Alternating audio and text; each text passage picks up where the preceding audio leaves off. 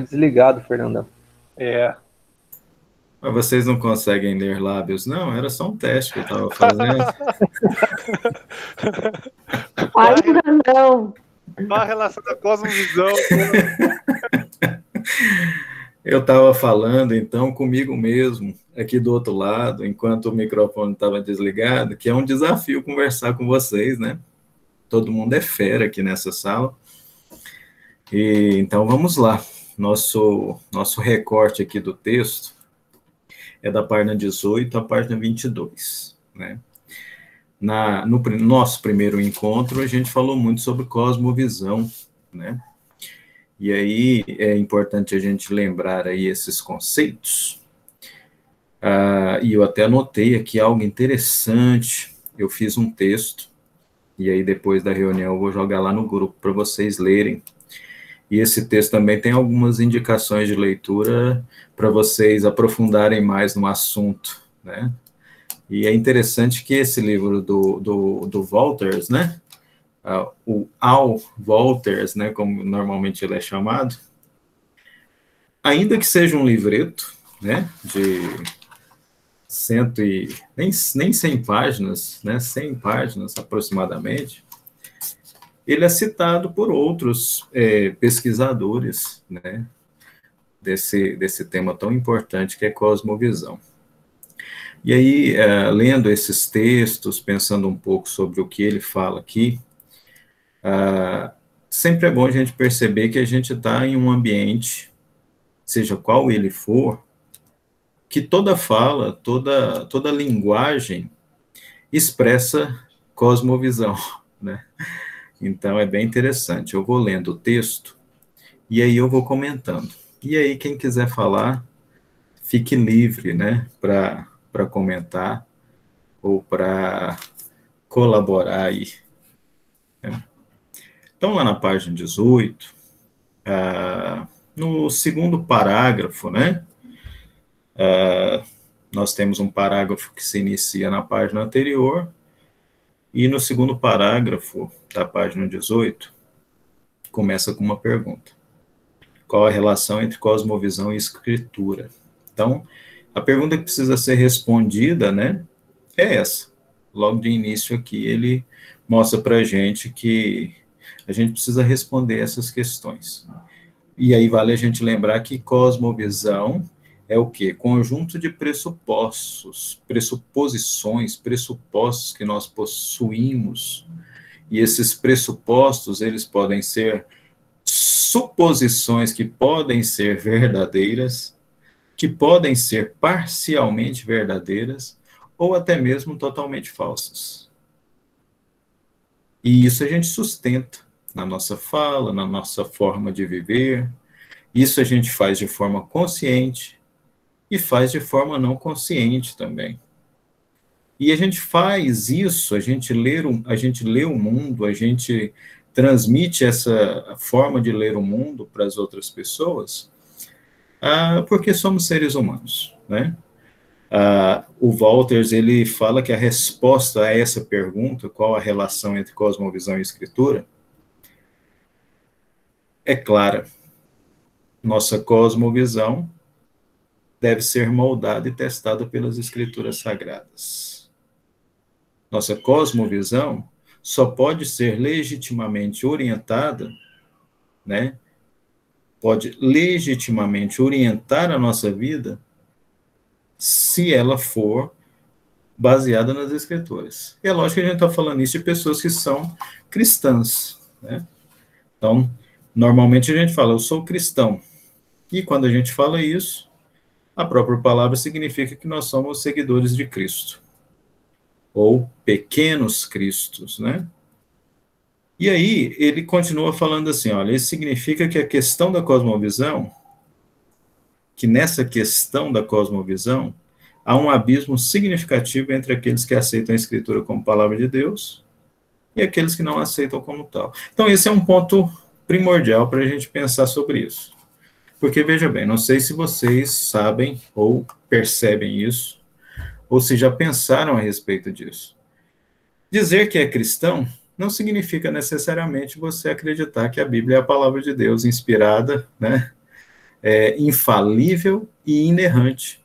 Não significa, principalmente no, no, no momento que a gente vive. Dizer-se cristão, em grande parte né, da, da, da nossa população brasileira, diz respeito a, a, como que eu posso dizer, admirar os ensinos de Jesus. Por quê? Porque, normalmente, a, as comunidades de fé, elas não são ambientes formativos do que realmente a, as escrituras ensinam sobre a vida do ser humano, sobre a existência humana. Então, a gente precisa pensar assim: como que eu posso crer que a Bíblia é a palavra de Deus? Ou, eu, ou como eu posso defender essa proposição de que a Bíblia é a palavra de Deus? Aí aqui eu pauso um pouquinho e pergunto se alguém poderia me dar uma resposta para isso.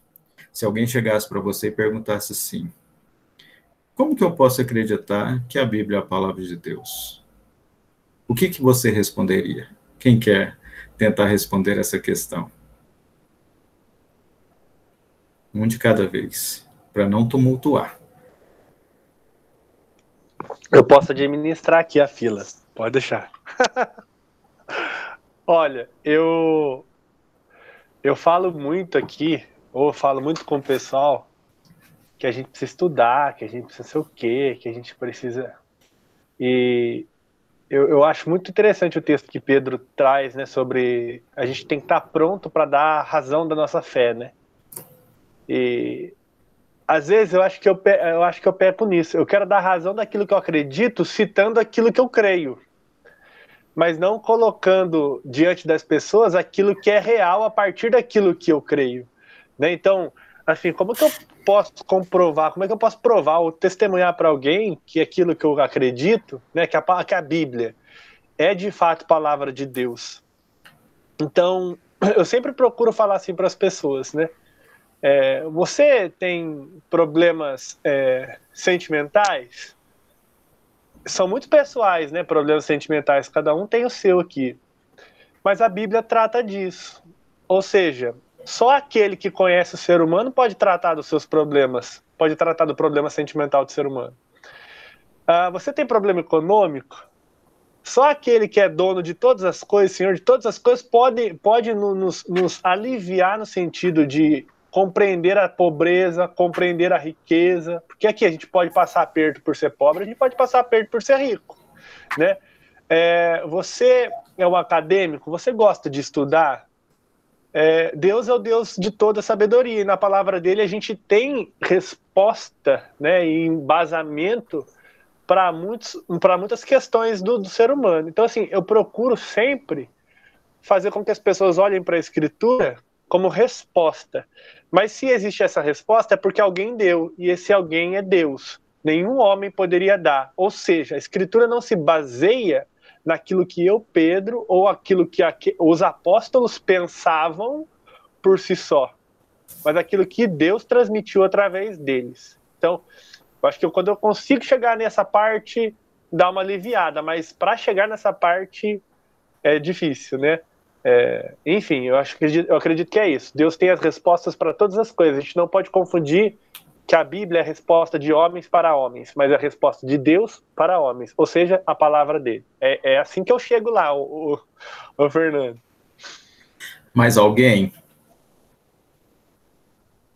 Hélio. Hélio gosta de falar. Ô, Hélio. Me corrija aí, Hélio. Samuel. Olha só. Comentário da Júlia aí, ó. Muito... Samuca também abriu o, o, microfone, depois ele fala aí. Como, como eu fui chamado aqui no desafio, vamos aparecer. Repete a pergunta, por favor, Fernando. Ah, nós estamos falando de cosmovisão e nós estamos falando que a gente precisa moldar a nossa cosmovisão a partir das escrituras sagradas. E o, o, o Al, ele coloca algo interessante. ainda que sejamos cristãos, muitos dos que se chamam cristãos não creem de fato que a Bíblia é a palavra de Deus. Então, por não crerem, ainda que se chamem cristãos, por não crerem que a Bíblia é a palavra de Deus, eles têm uma certa liberdade de aceitar ou não as, as instruções desse texto. Então, a pergunta é: como que eu posso, se alguém chega para mim e fala, como que eu posso crer que a Bíblia é a palavra de Deus? O que, que a gente poderia dizer a essas pessoas? Lembrando que a resposta que a gente dá para essas para essas questões que são levantadas a respeito da nossa fé é uma área de estudo que chama apologia, né? Apologética. Então essa essa ação de defender o que nós cremos é a defesa da fé, a apologia. Então, é como que eu posso, ah. que resposta eu posso dar para a pessoa que questiona a, a Bíblia como palavra de Deus? A comprovação de que a Bíblia é a palavra de Deus é, quem sabe, uma das perguntas mais simples e difíceis de ser respondida ao mesmo tempo.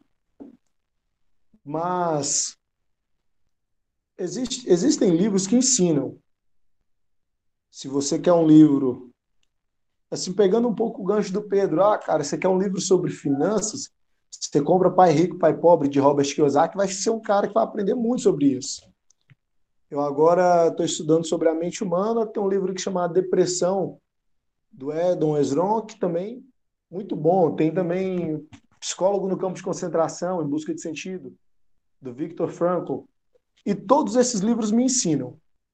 Mas só tem um livro que me transforma, ele transforma a minha natureza. Ele muda, molda e transforma. Isso é a palavra de Deus. Então, hoje, se for para falar assim, cara, como você comprova que a Bíblia é a palavra de Deus? Eu realmente eu vou no testemunho que eu tenho a partir da minha vida de transformação de natureza, porque ele não me ensinou. Porque se alguém falar para mim, falasse para mim, há quatro anos atrás que eu ia ser o cara que eu sou hoje, tanto é que as pessoas que me conhecem ficam surpresas, eu ia falar, velho, você tá ficando doido? Eu vou deixar então tudo que eu tenho por, por isso. Você, no mínimo, você deve ser louco. E hoje eu não só sou transformado, como eu me sinto muito melhor em todas as áreas. Então, Fernando, o, a comprovação hoje que eu tenho, primeiro, a partir da, do testemunho, a partir da transformação daquele que lê e tem a iluminação do Espírito. Se tivesse aí, Pedro, eu lembrei da iluminação e revelação.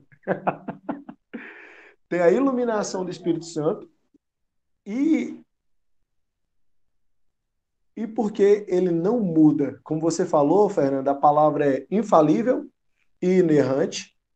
Então, se você pegar os princípios como não matarás e não roubarás, e os princípios que são dados nos Dez Mandamentos, e os princípios que são ensinados desde o Antigo Testamento, eles não mudam. Você pode pegar as leis sociais de um povo que vivia no deserto, elas mudaram, mas os princípios não mudam.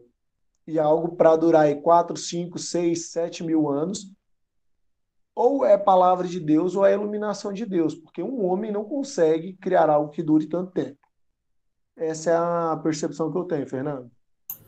Muito bom. Para a gente continuar. Fala. Só um minutinho, é que chegou a Laura. A Laura é amiga do, do Michel, lá de Cristina, Minas Gerais. Só recebê-la aqui. Boa noite, Laura.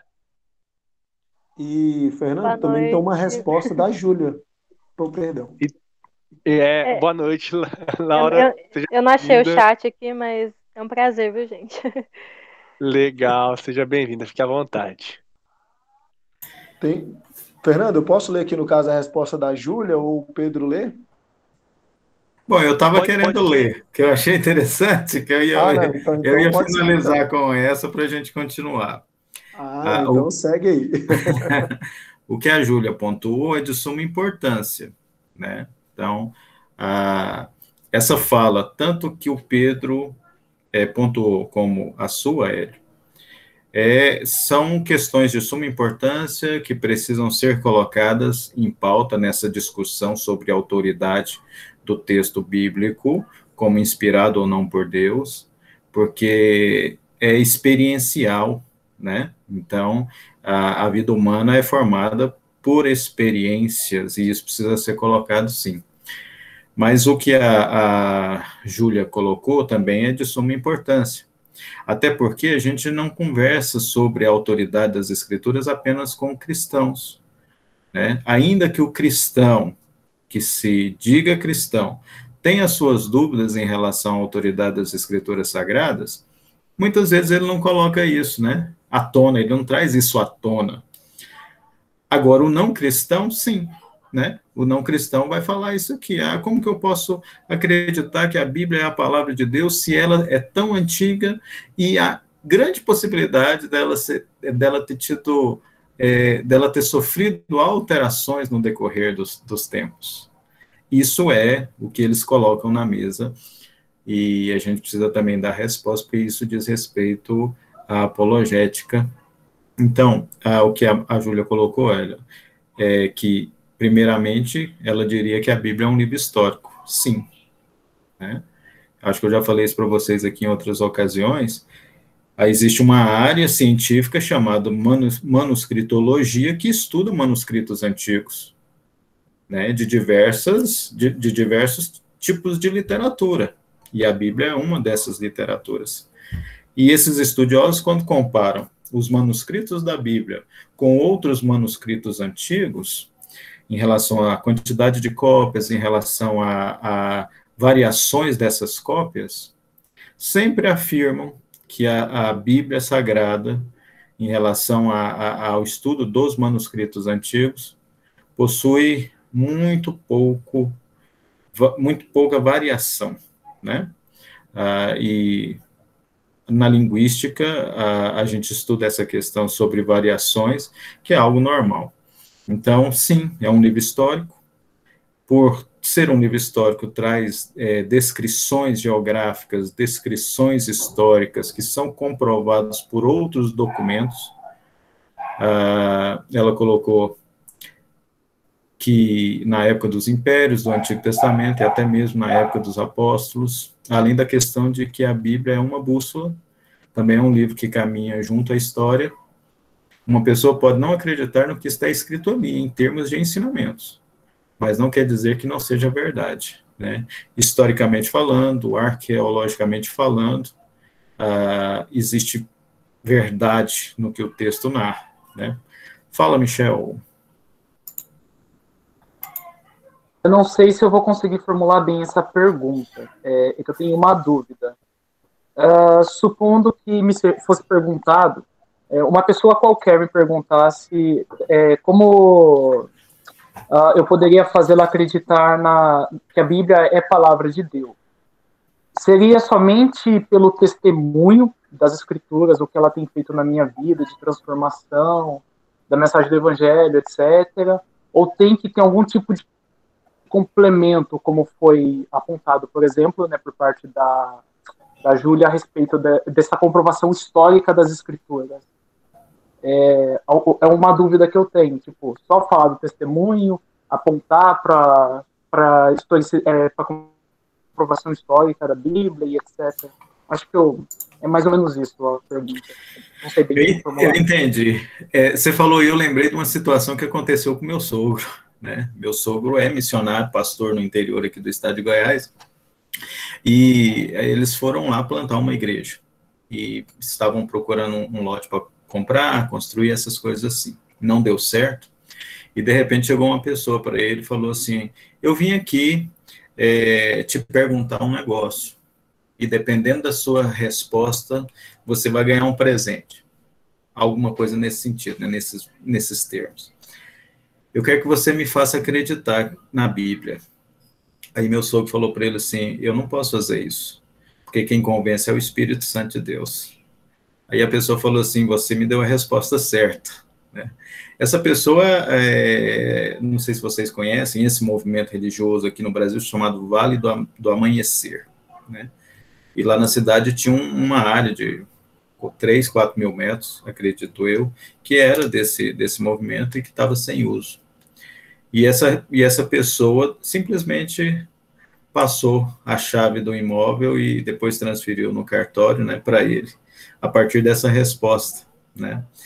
E é exatamente isso, a gente não convence ninguém, né? Eu, eu já falei aqui para vocês que, da mesma forma que o Espírito Santo nos convence que somos filhos de Deus, o Espírito Santo nos convence que a Bíblia é a palavra de Deus, ainda que a gente não saiba, saiba explicar isso perfeitamente, né? Principalmente um novo convertido, ele não vai explicar, mas ele sabe lá dentro dele.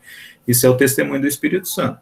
Mas esse testemunho do Espírito Santo é, não significa que porque eu tenho o testemunho do Espírito Santo, eu não possa ter argumentos para conversar com as pessoas sobre é, a veracidade da fala, da narrativa bíblica, seja histórica, seja arqueológica, ou seja proposicional, né? As, a, a, os absolutos que ela traz são verdadeiros e confrontantes para a humanidade. Não sei se eu consegui responder para você. Ô, ô, Fernando, você falou desse, dessa questão missionária aí, eu lembrei do Cameron Townsend, se não me engano é o nome dele, né?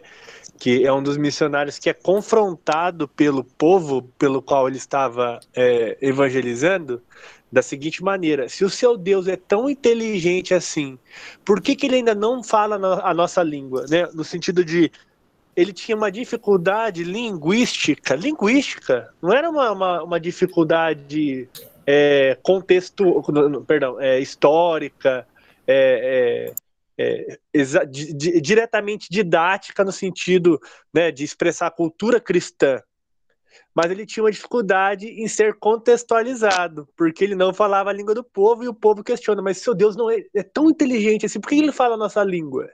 Então, é interessante essa questão, porque no, no, no, nos primórdios, né, Deus se utilizou dessa questão linguística até mesmo racional em muitos casos para a evangelização dos povos, né?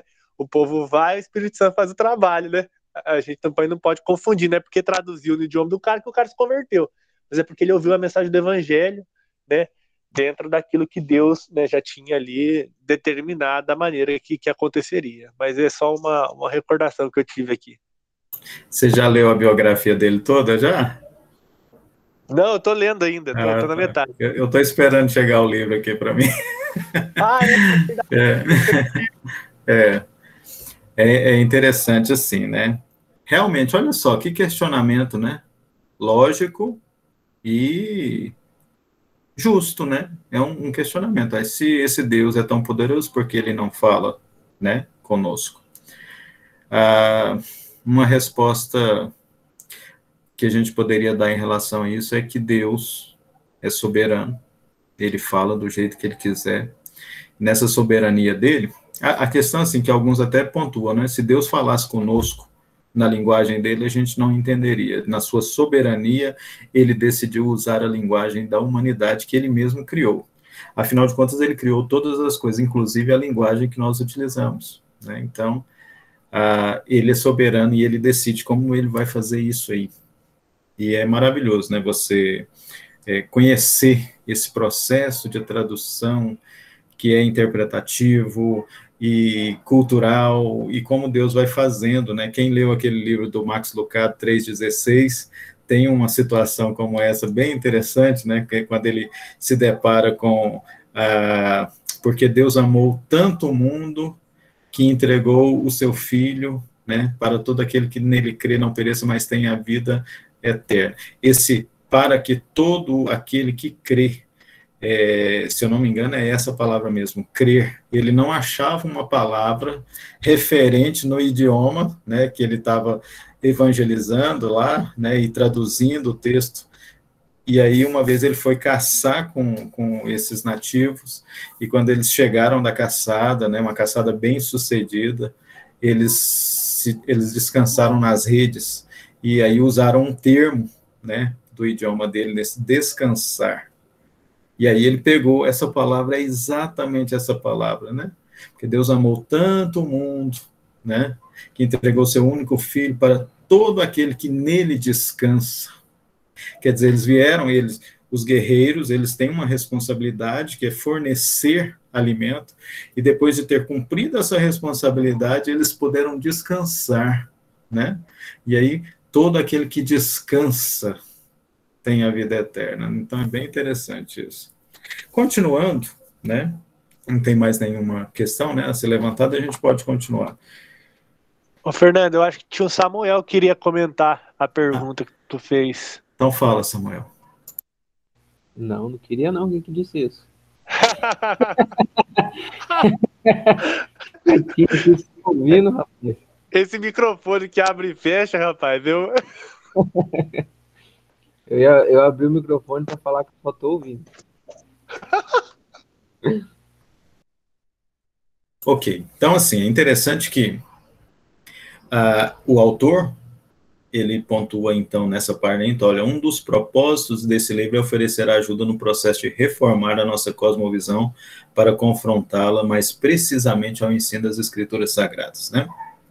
O Nagel, uh, o David Nagel, se eu não me engano, é isso mesmo, David Nagel, ele coloca algo interessante em relação à cosmovisão. Ele fala que o coração é responsável por como nós enxergamos o mundo. Né? E segundo as palavras dele, cosmovisão é exatamente isso, o conteúdo do nosso coração. Né? E isso está em conformidade com o ensino das escrituras sagradas, principalmente né, no Antigo Testamento, porque ele é mais extensivo, então ele toca mais nesse assunto. Ele, sempre que se refere à integralidade do ser humano, ele sempre fala coração. Né? Ele sempre coloca, olha, o coração, coração, o coração. Se nós somos aqueles que se entenderam pela ação do Espírito Santo que somos pecadores, miseráveis pecadores, nós também reconhecemos pela ação do Espírito Santo a necessidade de, de mudança de coração, da metanoia, né, metanoia, é, essa transformação. E aí, é isso que a gente precisa entender. Né, o Hélio pontuou assim, olha, se, se alguém falasse há quatro anos atrás que eu seria essa pessoa, desde a eternidade o Senhor sabia, sabia, né, que você seria esse Hélio de hoje. E desde a eternidade Deus sabe que você será o Hélio de amanhã. E aí a gente percebe né, a importância da transformação do coração. E, e nessa transformação é a transformação da nossa cosmovisão quem nós éramos antes de conhecer Cristo? Como que nós, qual que seria a nossa qual era a nossa cosmovisão antes de conhecer a Jesus? Qual é a nossa cosmovisão hoje que conhecemos a Jesus e prosseguimos em conhecer o Senhor? Então, nós somos seguidores de Cristo, amamos a Jesus. Todos nós sabemos aqui que não amamos a Jesus como devemos amar, né? Todo mundo aqui que é consciencioso sabe que você não ama Jesus hoje como deve, como ele deve ser amado. Né?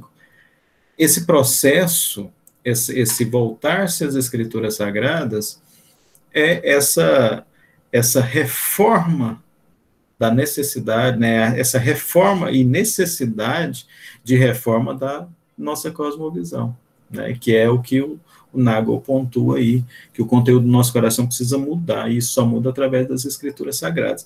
E como esse conteúdo vai mudar se eu não creio bem se as escrituras é palavra de Deus? Se eu não entendo que ela é inerrante e infalível, né? É, que ela não erra em tudo que ensina e não falha em tudo que promete.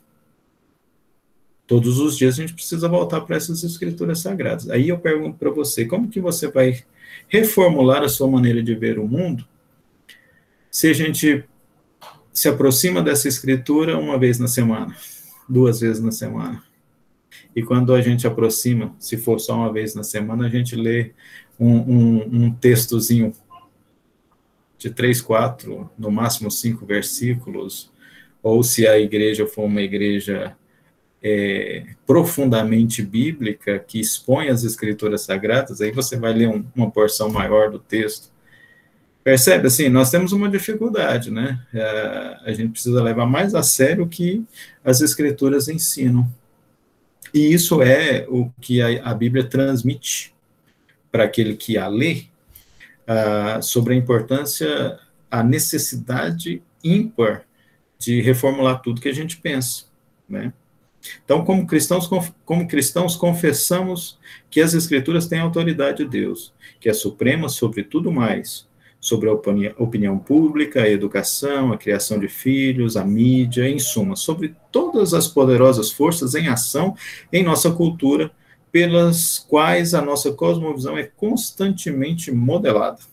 Né? Então, se a gente lembrar que cosmovisão é o conteúdo do nosso coração, e o nosso coração é formado por práticas litúrgicas, né? Quem já leu livros sobre liturgia, né, é, sabe do que, que eu estou falando.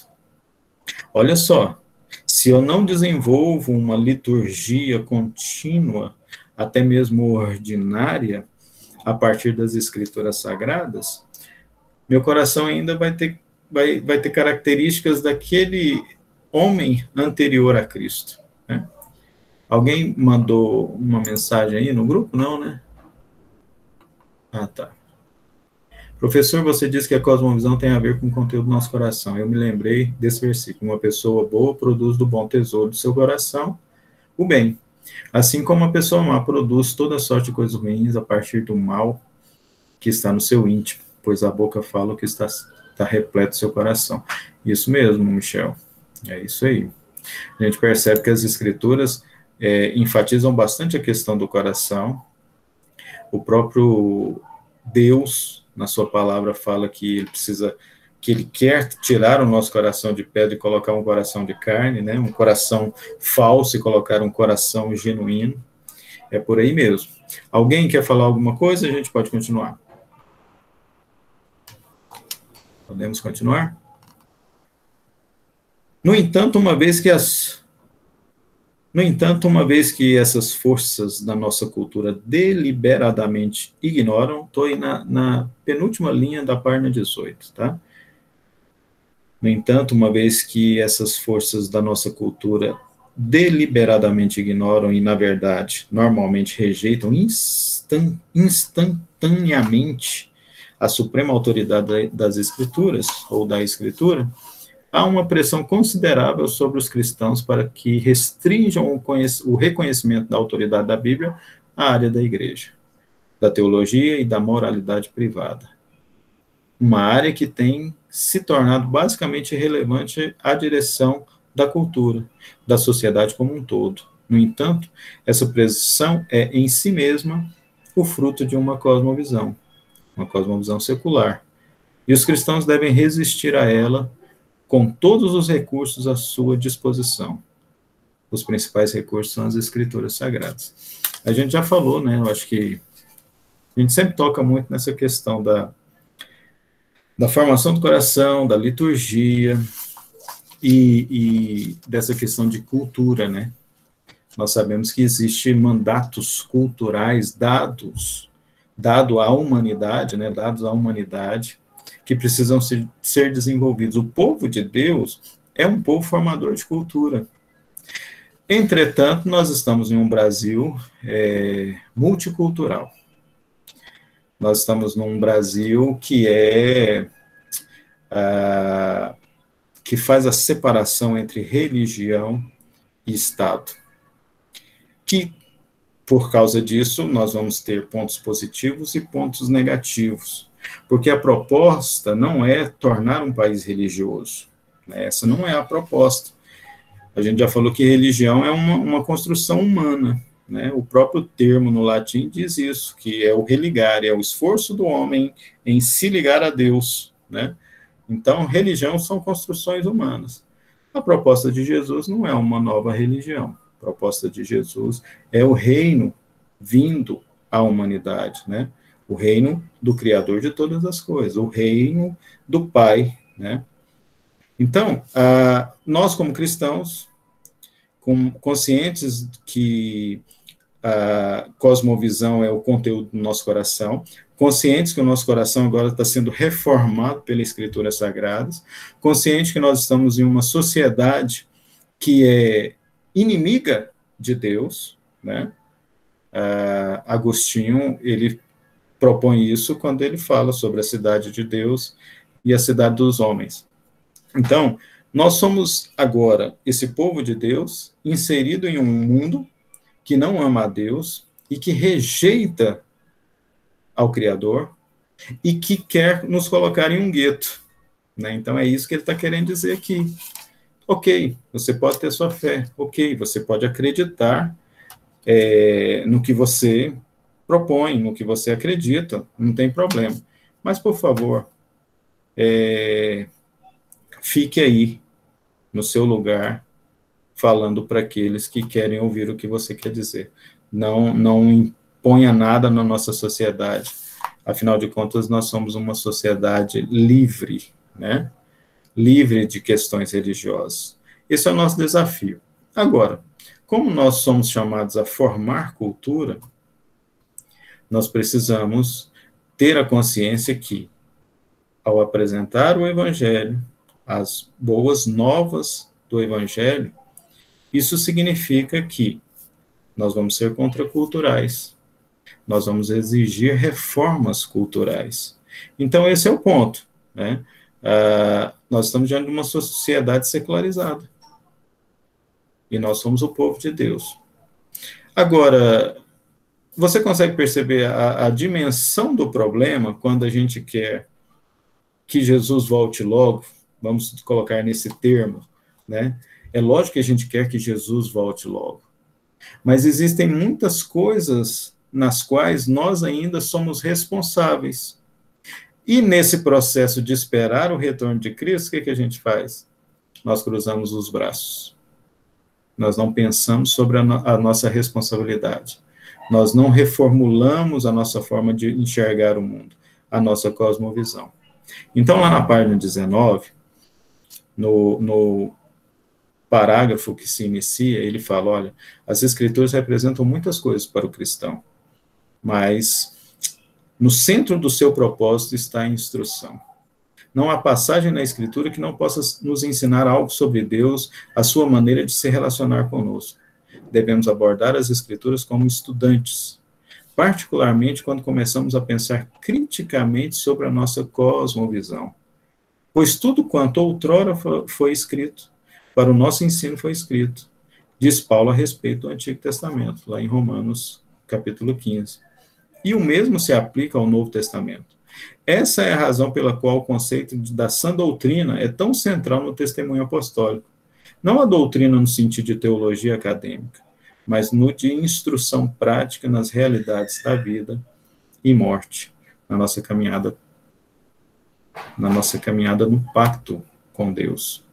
É interessante assim, a gente já falou sobre isso também aqui sobre educação, né?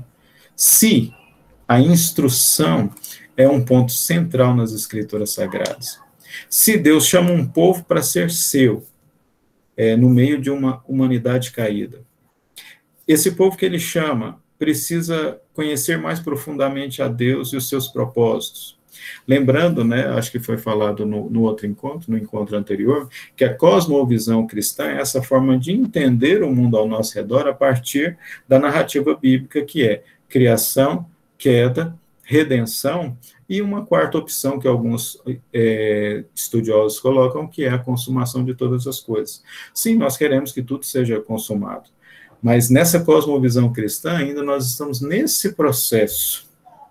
Então, como eu falei anteriormente, às vezes a gente cruza os braços esperando que alguma coisa aconteça e que Deus resolva os problemas, mas, segundo a própria cosmovisão bíblica, nós temos responsabilidade, e uma dessas responsabilidades, para não dizer a principal, como o próprio autor coloca, é que é a instrução.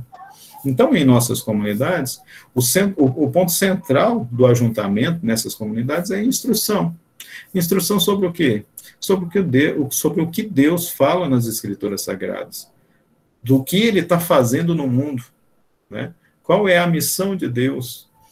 Ah, o Pedro e eu, nós participamos de um movimento que chama Perspectivas, né? E uma das coisas que é mais falada uh, nesse movimento, que é um movimento de mobilização missionária, é que Deus está em missão. E nós, a igreja, somos chamados, pela sua graça, a participar do que ele está fazendo. Né? Então a pergunta é: o que, que Deus está fazendo? Nós vamos encontrar as respostas, as respostas, né, ou a resposta do que Deus está fazendo nas Escrituras Sagradas, através do estudo contínuo e através do, do ensino, que é a instrução daqueles novos né, irmãos que vão chegando à comunidade. Por isso, essa ênfase dele aqui em relação à sã doutrina. Né, ele continua dizendo assim: essa, essa é a razão pela qual o conceito de sã doutrina é tão central no testemunho apostólico.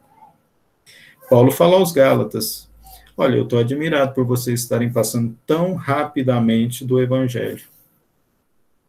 Então, é, olhar para as Escrituras Sagradas e tentar absorver, por meio da instrução, essa cosmovisão bíblica, é a todo, a todo momento verificar aqueles pontos que nós, como indivíduos e como comunidade, temos de deixar de ser a igreja que Deus chama, a igreja que Jesus chama. Então, a sã doutrina é esse ensinamento sadio sobre o que Deus está fazendo de fato. É mediante esse tipo de ensino que a estabilidade o encorajamento que a Escritura traz que seremos capacitados, como Paulo prossegue, mostrando na mesma passagem que não devemos nos desesperar, mas persistir na nossa esperança em Cristo.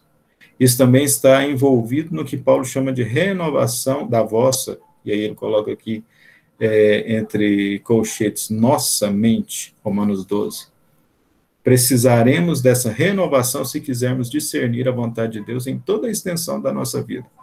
Sua boa, agradável e perfeita vontade. Testar a nossa cosmovisão à luz da Escritura e revisá-la, e aí eu coloco aqui constantemente, de acordo com a Bíblia, é parte da renovação da nossa mente. Vocês sabem muito bem que muitas coisas que vocês pensam hoje, vocês não pensavam há um mês atrás, há um ano atrás, porque existe um processo de renovação da nossa mente que é constante. Esse processo pode ser é, mais rápido em algumas pessoas, porque essas pessoas se dispõem a estar mais próximas das escrituras sagradas de forma diária para verificar esses pontos que precisam de mudança, né? E uma das coisas que talvez é um grande desafio nesse processo, se nós temos essa consciência da importância de renovar a nossa mente, renovar o nosso coração, né, já que a nossa cosmovisão é o que está dentro do nosso coração, é entender como que a gente vai é, compreender de fato o que, que a Bíblia está nos ensinando, né, que é a questão da interpretação. ah, o Samuel escreveu um texto, né? Não sei se vocês estão acompanhando lá os textos do, do Diálogos Teológicos, né? A gente não coloca muito no, no nosso grupo aí, mas é, algumas vezes é colocado, né? Ele falou de um texto que, que é mal interpretado sempre e constantemente, né? Ah, porque a letra mata, mas o espírito vivifica, né? E algumas pessoas falam assim: olha, tá vendo? Não pode estudar, a letra mata. A gente precisa buscar o espiritual, porque é isso que a gente que vai nos manter vivificados, né? É, é exatamente isso, né? É, isso é só um exemplo. Tantos e tantos outros textos nós temos dificuldade de compreensão eu falo para alguns alunos, né? Por que, que a gente tem dificuldade de interpretação? Porque a gente nunca deu muita bola para a professora de português quando ela dava um texto para a gente interpretar. Era muito chato. e aí, né, anos depois, você se converte. E aí, meu amigo, você está diante de um texto que você precisa ler todo dia e interpretar todo dia. Aqueles que têm uma consciência mais refinada vão pensar assim: eu poderia ter dado mais atenção à minha professora de português. Outros não vão nem perceber, porque eles se aproximam do texto pensando assim: ah, eu vou ler aqui e o Espírito Santo vai, vai me ensinar o que está escrito, né? Mas nós temos a responsabilidade de ler e entender o que está falando aí a, a, nossa dificuldade, então, muitas vezes, é renovar a nossa mente, re, renovar o nosso coração, porque a gente não entende o que o texto está falando. Esse texto que eu dei como exemplo, por é, é, nesse sentido, diz o quê? que a, a, a letra é a lei. Né? A lei mata por quê? Porque a lei mo mostra o nosso pecado. Né? Mas o Espírito vivifica por quê? Porque é pelo Espírito que nós reconhe nos reconhecemos pecadores e cremos na obra salvadora de Jesus. Né? E é interessante quando Jesus conversa com a mulher samaritana, que eu sempre fico muito impressionado com esse encontro de Jesus, com todos os encontros de Jesus, mas esse eu gosto muito porque você tem uma mulher, né? Se ser mulher hoje em dia é difícil, imagina naquela época. Uma mulher com muitos problemas na própria comunidade que ela vivia, e quando ela encontra alguém que ela pensa ser profeta, a primeira coisa que ela quer saber é como que eu adoro a Deus de verdade e aonde eu adoro. Então, assim, ela poderia pensar qualquer outra coisa, ela poderia estar preocupada com qualquer outra coisa. Ela estava preocupada em adorar a Deus de verdade. E isso é fascinante. Né? E o que Jesus fala é bem impressionante, porque ele fala assim: olha, Deus está procurando verdadeiros adoradores que o adorem em espírito e em verdade. E essa fala de Jesus é muito importante. Por quê? Porque verdadeiro adorador adora a Deus em espírito, porque o espírito foi regenerado. Pessoas mortas não podem adorar a Deus. Então, para adorar a Deus de verdade, precisa ser convertido pela ação do Espírito Santo. E em verdade, porque só existe um critério genuíno, absoluto e verdadeiro de como nós podemos adorar a Deus, que é através das Escrituras Sagradas. A tua palavra é a verdade. Então, olha só. Se existe uma forma correta de adorar a Deus, se essa adoração genuína só pode ser pela ação do Espírito Santo no indivíduo, e se, se, existe um modelo que é transmitido por essa palavra, que é a Escritura Sagrada, a gente precisa interpretar de forma correta. Então, essa ênfase no ensino da Escritura é certamente um aspecto fundamental da nossa fé cristã. Ele coloca aqui religião cristã, mas a gente pode muito bem colocar fé cristã. Toda variedade de cristãos, a despeito de suas diferenças, concorda nesse ponto de algum modo. Porém, é necessário enfatizá-lo novamente com relação à questão da nossa cosmovisão, porque quase todos os ramos da igreja cristã também concordam que o ensino das escrituras é bastante, é basicamente uma questão de teologia e moralidade pessoal um setor privado, classificado como sagrado e religioso, que é separado de um âmbito muito maior das questões humanas, classificados como secular. Então, nós temos um problema, a dicotomia que a gente propõe sempre em separar o que é santo, né, por assim dizer, do que é secular, do que é sacro, do que é profano essa mentalidade é uma mentalidade herdada e a gente recebe isso, veja bem, nossa cosmovisão é formada, né, porque a gente absorve coisas que podem ser perceptivas ou não. Uma das coisas que a gente absorve é essa concepção de dividir a realidade e muitas vezes a gente não percebe. Fala, Hélio. Fernando, é, nessa questão de do, do estudo e de fazê-lo separado da vida, né, de uma forma a ser necessário um resgate desse, dessa ênfase. Eu acho interessante que na, na, na, congregação que eu vivo, e no meio que eu vivo, onde muitas pessoas são cristãs evangélicas, tem pessoas que já leram a Bíblia duas, três, quatro vezes, mas não conseguem trazer essa aplicação diária ao cotidiano. Não conseguem aplicar essa, essa leitura a, ao dia a dia comum.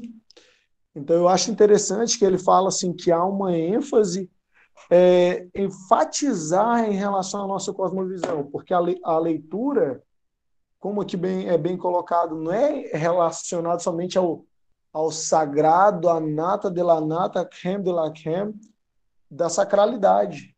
Mas, como já dito lá no começo, também é, é uma liturgia do ordinário, do cotidiano, do comum.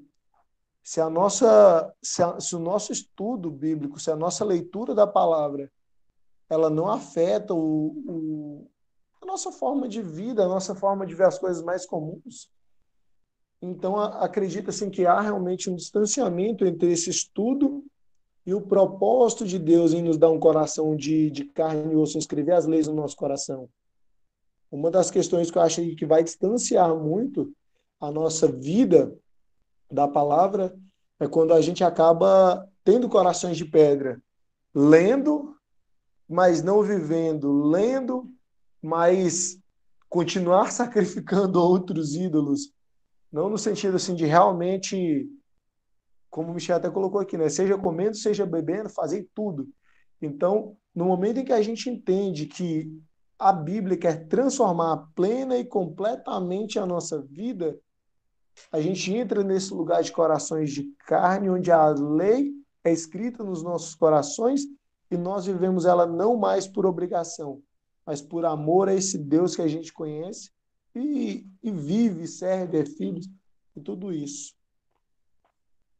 Antes de você falar, Pedro, deixa eu só colocar aqui uma coisa que o, que o Hélio pontuou que é interessante, né? Pessoas leem, leem a Bíblia várias e várias vezes no decorrer dos anos. Uh, alguns até memorizam muitos versículos, né? Eu já eu ouço, eu particularmente não memorizo versículo, né? Eu memorizo o texto em si e depois vou procurar onde ele está exatamente, se eu não me lembro. Uh, mas pessoas memorizam versículos, sabem de cor e salteado, né? Mas uh, ler várias vezes, memorizar o texto em si não significa que você está fazendo a leitura correta, né? Uh, você, em qualquer texto que você pega para ler, você tem uma leitura superficial, mas você tem também uma leitura profunda. Né? A leitura superficial é aquela leitura que não está preocupado com o que está sendo dito de verdade, necessariamente nesse primeiro momento, uh, e passa pelos conceitos, pelos termos, não faz ligações, Agora, a, a leitura profunda é essa leitura de que você se aproxima do texto, absorve cada palavra, pensa no que isso significa, relaciona o que você leu com outros textos que você tenha lido anteriormente, uh, relaciona isso com a sua própria vida diária, né? Uh, por exemplo, você pega provérbios para ler, né? Eu, particularmente, sempre estou lendo é, vários textos da Bíblia diariamente, mas um dos textos que eu mais leio, Provérbios. E aí eu tento ler e relacionar com questões da minha vida comum, né? Também as cartas de Paulo. Então, isso é uma leitura em profundidade, que é você fazer as ligações, fazer as reflexões e buscar transformação a partir do que você leu. E isso gente não faz sozinho a gente faz juntamente com outras pessoas, né? Por isso que esse momento aqui de reflexão e de leitura conjunta é tão é, precioso, né? Você que está me ouvindo, você faz parte desse grupo muito mais tempo do que eu, esses momentos são momentos preciosos, porque você não está lendo sozinho, você tem com quem conversar, você tem como com quem falar assim, olha, eu li isso aqui e isso mexeu tanto comigo e eu não sei o que está acontecendo e você pode ter alguém para te ajudar nesse processo. Isso é leitura em profundidade, né? Fala Pedro, depois o Michel. É, é tanta coisa que vai falando aqui, a gente vai refletindo um pouco sobre cada coisa. É, eu, eu, acabei lembrando quando você foi colocando a questão né, da, do conhecimento das escrituras no dia a dia, o Hélio veio e complementou assim. E eu fico pensando, e eu tenho ouvido também várias pregações acerca desta deste, deste tema né, que a gente está estudando, que é a cosmovisão, e que eu percebi a, a partir dessas pregações uma, uma situação pela qual nós passamos na, na, leitura bíblica e às vezes a gente não percebe. Até mesmo quando a gente vai ouvir alguém pregar, a gente não, não tem tanta atenção nesse sentido. E entra muito aquilo que você comentou um tempo atrás, né? Sobre o a, Agostinho, os pais da igreja, eles fazem, eles faziam o que nós não fazemos, né? Prestar atenção e colocar em prática. E o, o rapaz estava falando, Pedro Dutti, ele fala assim de que a gente tem feito não só uma, a gente tem feito uma leitura moralista das escrituras, porque as nossas pregações são moralistas. Então, quando eu falo, ah, José foi assim, foi assado, seja como José. Aí a gente chega em Cristo em algum momento. Mas a nossa primeira ação, a nossa primeira atitude é sempre expor o que José era, ou o que o personagem em si era, né? E não o que Deus estava querendo com aquele personagem, com a vida daquele personagem. Né? Você trouxe uma passagem muito importante para a gente, que Deus ensina homens, mulheres, crianças, povos de todas as raças a partir de uma mulher. A minha preocupação não é saber o nome dela, a minha preocupação é, não é saber quantos maridos, a minha preocupação não é saber da terra que ela vem, a minha preocupação não é saber o que ela estava fazendo, minha preocupação é saber o que Deus estava querendo me ensinar através da vida dela. Claro, a gente pode sim aprender contexto, é, é, é cultura, é, aplicações né, das mais diversas, mas se eu ler um texto por ler, no sentido de agregar conhecimento, e não entender o que Deus está querendo por trás daquilo tudo, né? Tem, tem uma, uma, cena, é muito lindo isso aí, é Jeremias 29, se não me engano, ou 19, agora não me recordo, em que Deus fala para o povo: olha, vai lá no meio da Babilônia, casa, trabalha, ora, abençoa aquela terra. Né? E, e, e assim, é interessante que Deus tem um propósito com aquilo. O povo está sofrendo, o povo está triste, o povo está chorando, o povo está sentado aos, ao rio lá da Babilônia. Enfim, o povo não estava feliz. Mas Deus disse: Eu tenho um propósito na vida de vocês. Agora, eu não, não, não, não tenho que ficar preocupado. Claro, em algum momento é importante com o nome dos caras, quem eram os caras, o que aconteceu com os caras. É, eles entenderam o que Deus estava falando? A gente entendeu o que Deus quer com isso?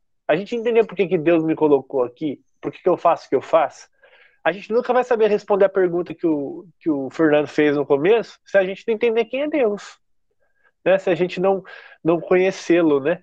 Porque é, tem aquela diferença de conhecimento sobre Deus e conhecimento de Deus, né? Que, que, os irmãos fazem, né? Quando você tem conhecimento de Deus, quando você conhece as, ao, ao Deus que você serve, é mais fácil discernir o que é uma heresia, é muito mais fácil discernir o que é um pecado, é muito mais fácil discernir o seu comportamento diante dos homens, né?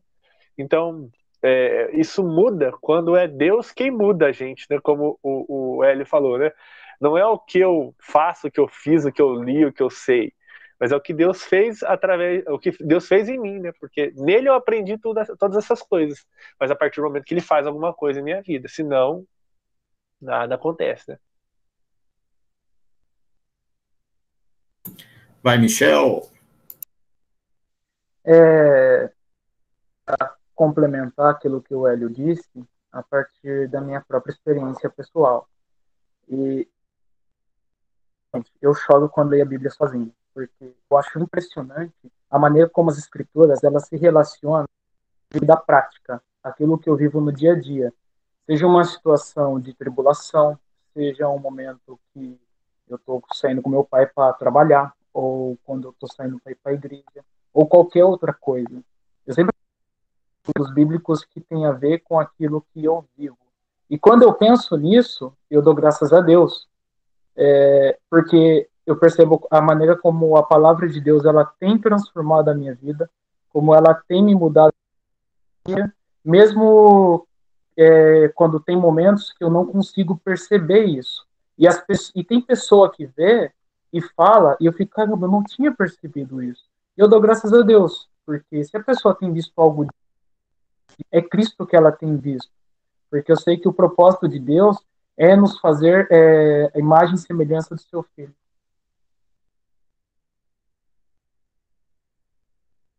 Muito bom, é isso mesmo. Fala, Samuel. Agora eu vou falar. Né, é, cara, eu tava pensando aqui, vi todo mundo falar e sobre a questão da, do dualismo aí, né? Acho que esse dualismo acontece, e não só no, no meio cristão, né? Acho que em todas as cosmovisões, a maioria das cosmovisões, ela trazem um dualismo, assim, essa ideia do, do, do mal contra o bem. E principalmente no meio cristão, eu, eu acho que eu vejo isso muito porque é fácil, sabe? É fácil só pintar o mal e o bem, o, o sagrado e o secular, o, aquilo que, que é de Deus e o que não é de Deus, sabe? É, é mais fácil pintar isso do que eu separar tempo para estudar, para sentar e, e analisar o que o texto bíblico, é, como o texto bíblico se relaciona com a minha vida, como já foi dito aqui, né? É, e o, o Hélio falou ali, é muito mais fácil só ler a Bíblia e, e ler, sabe? Só, só como um, um texto, sabe?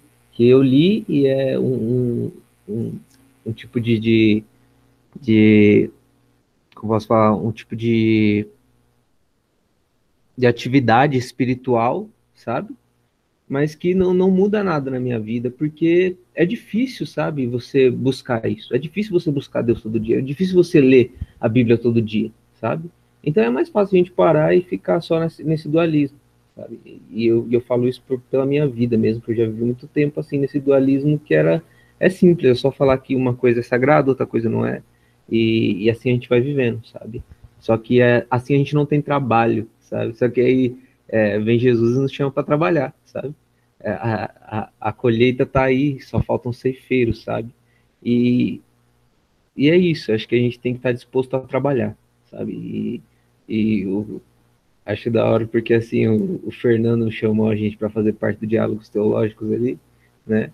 Eu fiquei muito lisonjeado, mas fiquei com muito medo, né? Porque, nossa, tem muita coisa para fazer, eu acho que eu não vou dar conta, mas, tipo, é graça de Deus, sabe? Então a gente, Deus vai agraciando a gente, Deus vai dando capacidade, e se tem trabalho, a gente está aí para trabalhar, né? E que seja sempre assim, para a glória de Deus. É, por isso que eu falei, né, Samuel? Fala do seu cotidiano, né? E um dos textos que eu mais gostei é o do, o do sorvete, né? Achei, foi o primeiro, foi o primeiro. Achei, achei aquele texto espetacular. Eu falei assim, rapaz. Decisão. Não, e o bom de tudo, você viu a imagem que eu consegui para aquele texto? Parece que foi pensado para aquilo. Né? Perfeitamente. Mas é, vamos continuar aqui, né? É, é, é desafiador, meus irmãos, porque assim essa dicotomia que, que a gente pensa, né? É, parece que tem alguém com um microfonezinho ligado aí.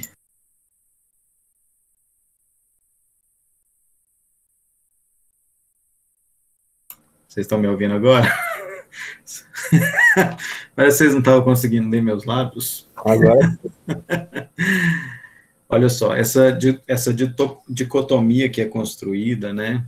é como se fosse um castelozinho que a gente monta para nos proteger, já que tem muita coisa que a gente não entende. Então, vamos nos refugiar nisso aqui, porque nisso aqui a gente tem certeza.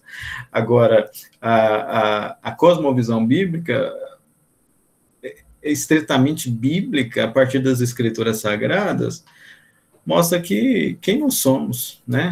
Uh, a gente não consegue fazer nada sem o auxílio do Espírito Santo. Então, isso, isso que é importante a gente pensar. Né?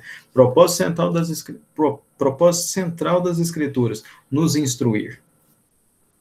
As Escrituras, é, elas são uma grande narrativa do que Deus está fazendo. Né? E aí a gente precisa entender o que, que Deus está fazendo. Entender qual é o nosso, nosso lugar no que Ele está fazendo. Entender que ah, enquanto você, Samuel, vai de bicicleta para o trabalho, né? Pelo menos acredito eu, porque eu vi você gravando o vídeo lá na bicicleta, né? É, quando você, Pedro, está fazendo as suas caminhadas, acredito que seja isso que você estava fazendo naquele, naquele vídeo lá, você está vivendo a vida. E você está num ambiente sagrado, né? Porque o culto é a todo momento, né? E em todos os ambientes. E isso é viver para Deus, e isso é ter essa perspectiva do sagrado. E é, é, são essas questões que nos ajudam a moldar e reformular, né, como o próprio Al fala aqui, que é o propósito do livro, reformular a nossa cosmovisão. E uma das coisas que precisa ser destruída é exatamente a divisão que a gente faz. E aí, nesse sentido, é, eu não preciso necessariamente ter que abrir mão de algumas coisas para fazer algo para Deus. Porque o que eu faço no cotidiano, no ordinário, é para Deus, né? Como muito bem pontuou aí o Michel, né?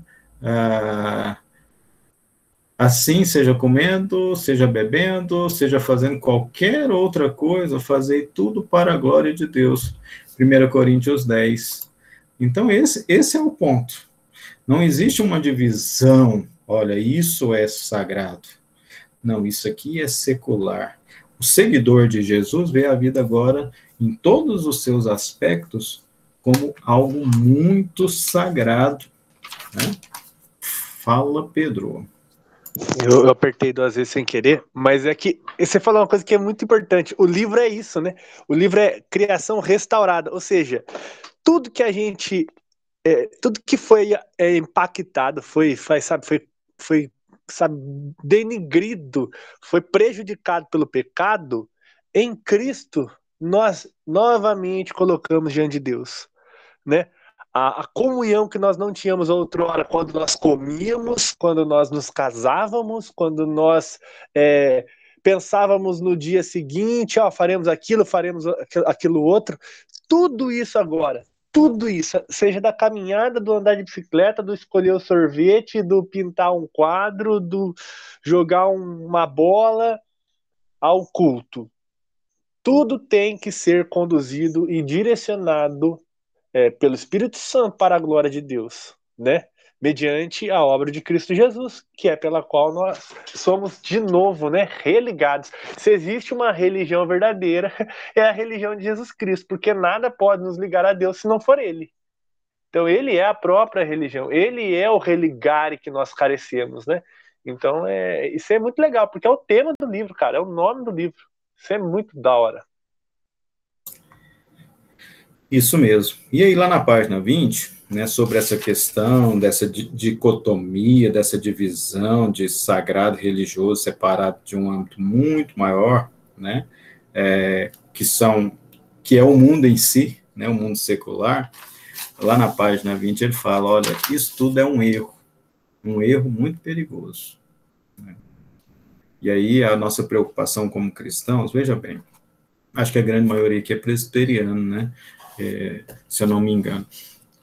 Às vezes a gente fica muito preocupado com a nossa denominação, com o nosso grupinho, com a nossa comunidade. Por mais é, importante que seja a gente preservar as, as tradições que nós recebemos, né, tradições que estão de acordo com as escrituras sagradas, a, nós precisamos entender que nós, como indivíduos, somos responsáveis pela Igreja de Cristo, a Igreja de Jesus em toda a face da terra, né?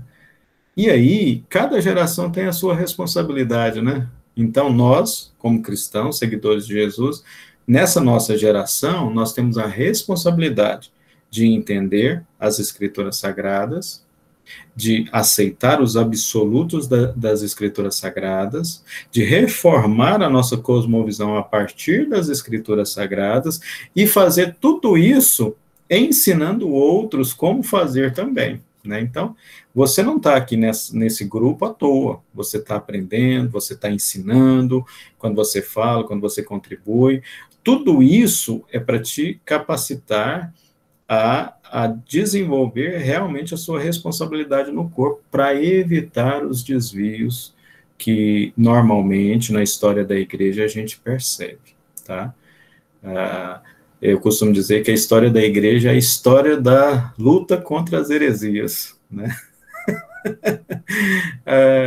eu falo isso brincando porque Marx né, trazia essa proposição, né, que a história da humanidade é a luta das classes, mas nesse, nessa perspectiva cristã, a história da igreja é a luta contra as heresias. E nós precisamos pensar, precisamos ver e compreender esses desvios, o que está acontecendo, porque para ensinar as futuras gerações a não cometer esses mesmos erros, né? A não ser que essas questões sejam abordadas mediante uma cosmovisão baseada inteiramente em categorias centrais das escrituras, como criação, pecado e redenção, né, e eu coloquei consumação de todas as coisas também, a avaliação dessas dimensões supostamente não religiosas na nossa vida será provavelmente dominada por uma das visões de mundo concorrentes no Ocidente secularizado. Olha só, vocês tocaram no assunto aí de José, né, quando a pessoa prega e fala de José, que a gente tem que ser como José, né? A gente tem que ser mesmo. Mas o mais interessante é que a história de José faz parte de uma narrativa.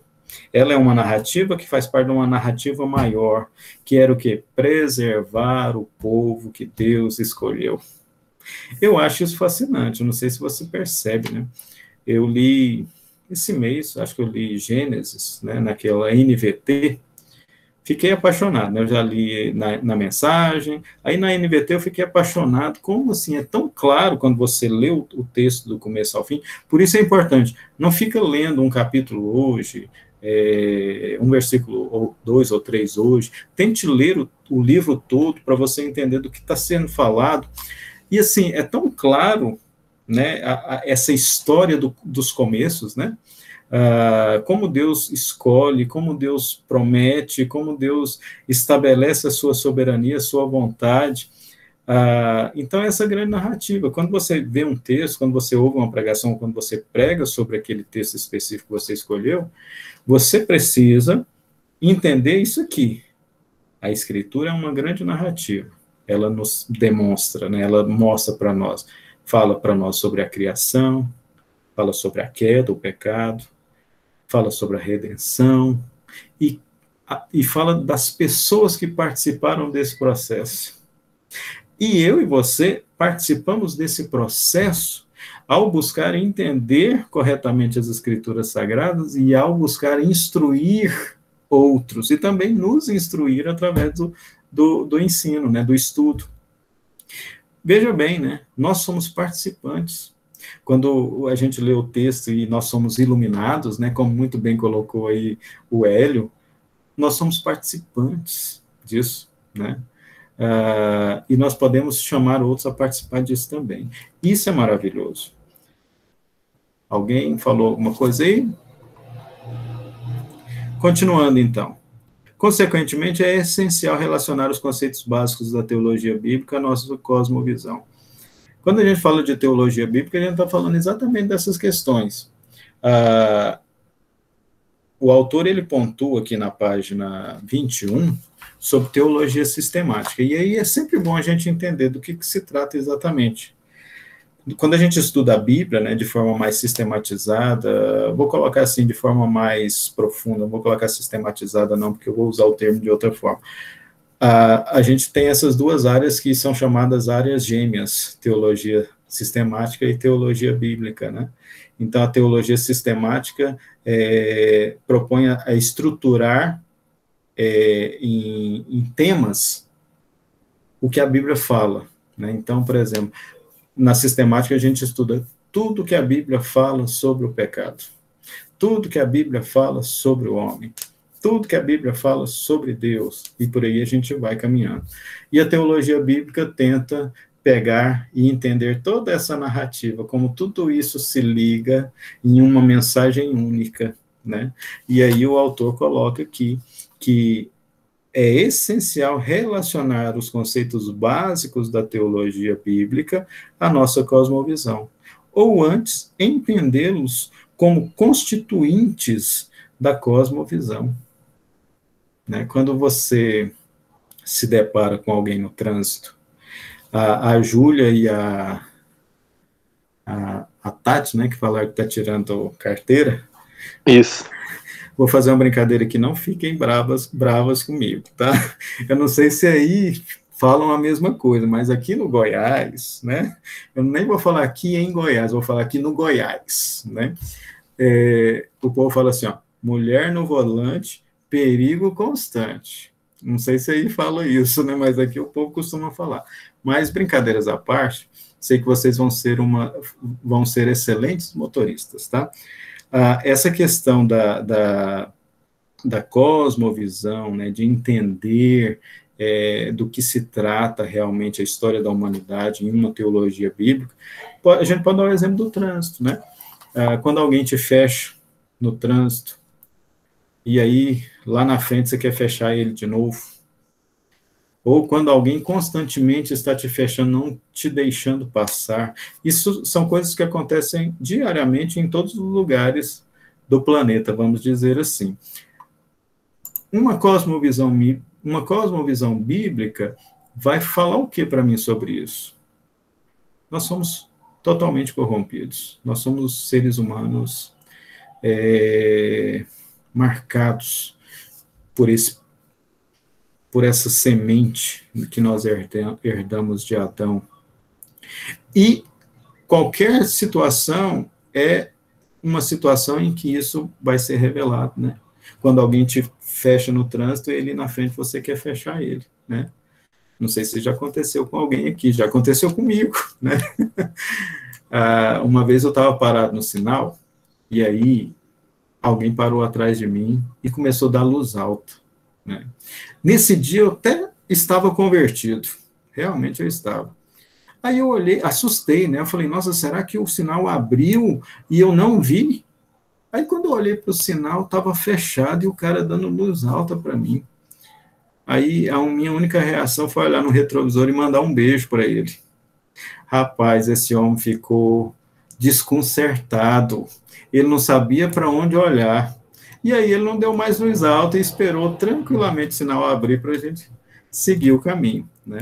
Então, olha só, a gente precisa entender que na nossa vivência diária, no, no, cotidiano, aí nós vamos nos deparar com esse tipo de situação e nós vamos e nós como cristãos precisamos nos valer dessa cosmovisão, dessa cosmovisão bíblica, né? E ele fala que, em certo sentido, o apelo feito aqui por uma cosmovisão bíblica é simplesmente para que o crente tome a Bíblia e o seu ensino de modo sério para a totalidade da civilização agora, e não a relegue a uma área opcional chamada religião. Então, meus irmãos, a Bíblia, o ensino das Escrituras Sagradas é para toda a humanidade. E isso precisa ficar bem claro no nosso coração. Quando nos depararmos com, com situações em que podemos nos valer da instrução da Bíblia, precisamos falar, precisamos falar com ousadia. Né? Isso é demonstrar essa, essa perspectiva bíblica sobre a realidade humana. Deixa eu só ler aqui o que a, a Júlia falou. Professor Fernando mandou um beijo, quebrou a masculinidade frágil do cara. Jesus se alegrou, tenho certeza. Eu espero. Fala, Pedro. É que você mandou um link no grupo é, de palestras do Francis Schaeffer e você leu um trecho que ele aborda, né, no primeiro vídeo sobre o departamento de religião na faculdade da qual ele foi palestrar. E antigamente não era departamento de religião, né? Antigamente era o departamento do cristianismo, era teologia, né? É, se falava teologia. Hoje em dia a gente tem diluído a, a teologia, o estudo acerca sobre Deus, e a gente acha que qualquer pincelada já é motivo para é, definir o que é Deus, né? Quem é Deus, né? É, esse final de semana eu estava conversando com o Samuel lá na igreja, é, a gente contando umas experiências de, de contato com outras religiões, e algo que ele comentou comigo é muito, muito verdadeiro, né? A gente adora falar que, a, que as coisas são, que as manifestações religiosas são heresias, né? As demais manifestações é, é, religiosas são heresias, quando, quando a gente nem sabe o que elas são. A gente só quer dizer que é. A gente só manda e a gente esquece que a gente tem feito isso com a nossa própria fé, né? A gente carimba lá um selo cristianismo, mas a gente não sabe explicar uma trindade, a gente não sabe explicar uma ressurreição, a gente não sabe, né? Convencer a gente não vai, como já deixou claro aqui, mas explicar, pontuar, ser sistemático e bíblico é difícil. A gente não, a gente não consegue. Hoje eu pensei o seguinte: o melhor comentário bíblico é aquele que debaixo de um texto tem a referência de outro texto. É, esse é o melhor comentário, porque ele te leva para as escrituras o tempo todo, o tempo todo, né? Não desmerecendo os comentários de autores, né? Mas pensando que o quanto a gente precisa entender as escrituras, né? A hermenêutica da escritura, né? O que ela fala sobre ela mesma. Alguém mais ia falar? Não? Ah, sobre essas questões, é, Pedro, ele, ele começa a tocar sobre a importância né, dessa, dessa consciência do lugar da teologia na nossa vida, mas ele faz essa, essa abordagem em outros termos aqui, quando ele fala de teologia e filosofia, ainda na página 20. Mas, é, antes da gente chegar aí, só continuando aqui, né, o, o que você estava falando aí, por exemplo, na, nas faculdades católicas, né, pelo menos nas que eu conheço, não existe o, uma, um mestrado, por exemplo, em teologia. Ah, existem é, mestrado e doutorado em ciência da religião. E no ambiente é, dessas universidades, aqui em Goiânia eu posso falar isso porque eu sei, uh, você vai encontrar várias teologias, né? Porque ela ela está em aberto, ciência da religião. Então várias religiões, várias teologias, né? Porque teologia só não é não é somente é, teologia cristã, né? Você tem uma teologia muçulmana, você tem uma teologia de cultos afro. Uh, eu costumo dizer que teologia é pensar a respeito de Deus. Então, toda pessoa que pensa a respeito de Deus está fazendo teologia, e a gente pode falar também com tranquilidade que é teólogo. Né? Teólogo não, só é aquela, não é só aquela pessoa que é formada mas teólogo é toda pessoa que pensa em Deus, porque está fazendo teologia. E aí o ponto é a partir de onde ela está fazendo essa teologia. A partir das experiências que teve, a partir do, do, de outra religião que não seja cristã, está pensando em Deus em outras perspectivas, né? E aí ele fala, olha, tudo isso levanta a questão da relação entre o que tenho chamado de cosmovisão e a teologia e a filosofia. Esse tema causa alguma confusão, visto que na linguagem comum qualquer perspectiva sobre as coisas que apele para a autoridade da Bíblia é chamada de teologia. E qualquer uma que apele para a autoridade da razão é considerada filosofia. O problema é que esse modo de falar é que ele falha ao fazer uma distinção entre a perspectiva de vida que cada ser humano tem pela virtude de ser humano e as disciplinas acadêmicas especializadas ensinadas pelos professores de teologia e filosofia. Além disso, supõe erroneamente que a teologia não pode ser pagã ou humanista e a filosofia bíblica. A diferença entre cristãos e não cristãos não pode ser tão facilmente dividida entre duas disciplinas acadêmicas. Ok, ok, Tati. Até mais. Tchau, tchau. Tchau.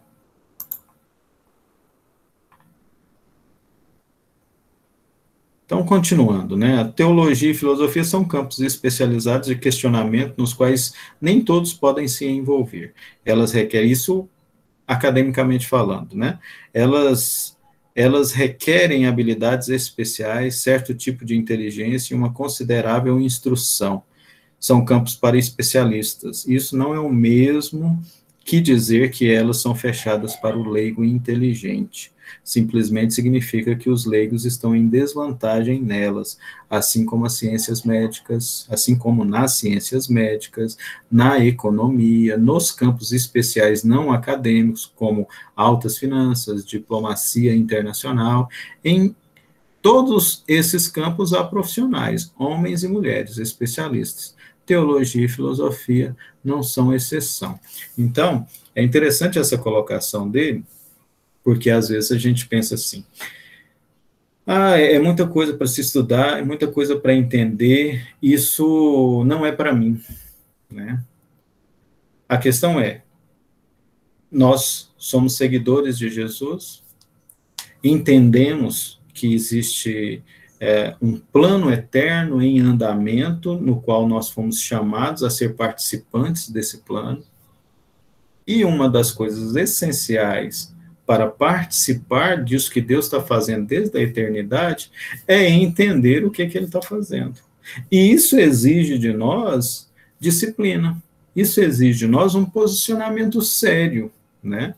Ainda que para alguns seja, seja mais difícil, para outros mais fácil, isso não nos, nos exime de nos esforçarmos nessa direção, né? E aí o que ele pontua é que para alguns é, pode até ser fácil e para outros difíceis, algo difícil de, de, de alcançar, né? Mas ah, aquela pessoa que tem interesse de fato, ela pode utilizar isso para o benefício do reino de Deus. Né? Quando ele fala que, que exige de nós algo mais do que necessariamente apenas leitura, né, a leitura diária da Bíblia, ir nos cultos, o que exige de nós? Exige entender o que, que o texto está falando de fato e o que, que ele quer que eu faça com o que ele está me ensinando, com essa instrução que ele está me passando. E aí a gente sempre precisa lembrar, o propósito central das Escrituras é a nossa instrução em relação ao que Deus está fazendo. Então, vai ser mais fácil para aqueles que tornaram a sua vida, né, algo contínuo dentro desses campos de estudo.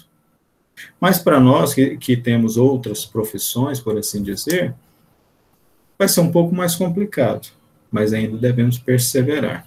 Né? E aí ele faz essa divisão, essa, essa distinção, melhor falando, né? Teologia, filosofia, e aí ele traz de novo a questão da cosmovisão. Lembrando que nós ainda estamos no quê? No primeiro capítulo, que o que ele está propondo aqui é entender o que é cosmovisão. Né? Então, esse, esse é o ponto central. E ele fala: olha, porém, cosmovisão é um assunto completamente diferente. Você não precisa de graus de habilidades especiais para ter uma perspectiva de vida.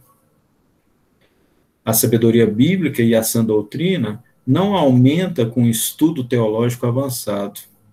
Se aumentasse os profetas e apóstolos, para não mencionar o próprio Jesus, teriam sido completamente deficientes comparados aos jovens e brilhantes teólogos recém-formados na atualidade. Né? Achei meio assim, forçada essa questão de colocar Jesus na, na, no, no, no, na mesma frase com outras pessoas, mas tudo bem, né? mas assim, a gente entende o que, é que ele está querendo dizer. Né? Nós temos muito mais ferramentas. Né? Eu acho que eu falei isso para vocês em outros momentos, em outras situações, que eu e você conhecemos muito mais a respeito de Deus do que Adão que andava com Deus na viração do dia. Né? Por quê? Porque Adão Adão não entendia até aquele momento, pelo menos é o que a Bíblia trouxe a nós, né? A gente sabe que uh, eu até falei essa semana, né? Eu falei na semana passada, né, para Raquel, né? A Bíblia não fala tudo que a gente quer, mas ela fala tudo que a gente precisa saber, né? Então, nesse sentido, nós sabemos o que, que Deus está fazendo aí em relação ao seu plano eterno desde a eternidade. Ah, e aí ele fala: olha, talento acadêmico é algo bem diferente da sabedoria e do senso comum. E uma cosmovisão é uma questão de sabedoria e senso comum, seja bíblico ou não. Né? O que é sabedoria? Sabe, é, usar bem o conhecimento que se tem. Né? E a gente sabe que não é todo conhecimento que é bom. Então, não é porque a gente diz assim, a pessoa é sábia que ela está usando bem o seu conhecimento. Né? Ah, e senso comum é aquilo que é popular, que é comum, que a gente absorve como verdadeiro sem questionar se de fato aquilo é real, como por exemplo o chá de boldo que você já deve ter tomado algumas vezes, porque faz bem para o estômago, mas você né, não sabia, porque é senso comum, mas pelos estudos científicos você sabe que ataca o seu fígado, né? Então, é mais ou menos isso aí.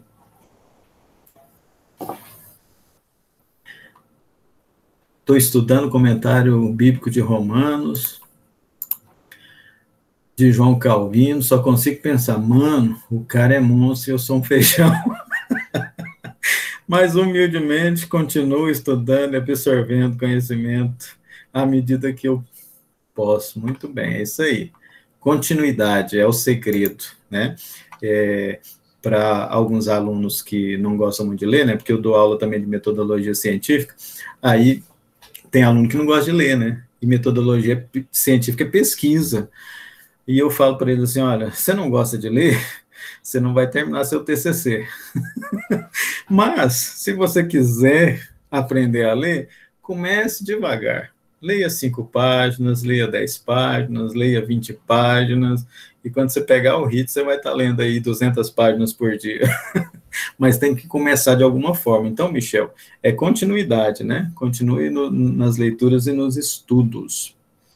Alguém quer falar alguma coisa? Nós já estamos partindo para o final, né? Alguém quer pontuar algo importante aí que às vezes eu não tenha tocado no assunto?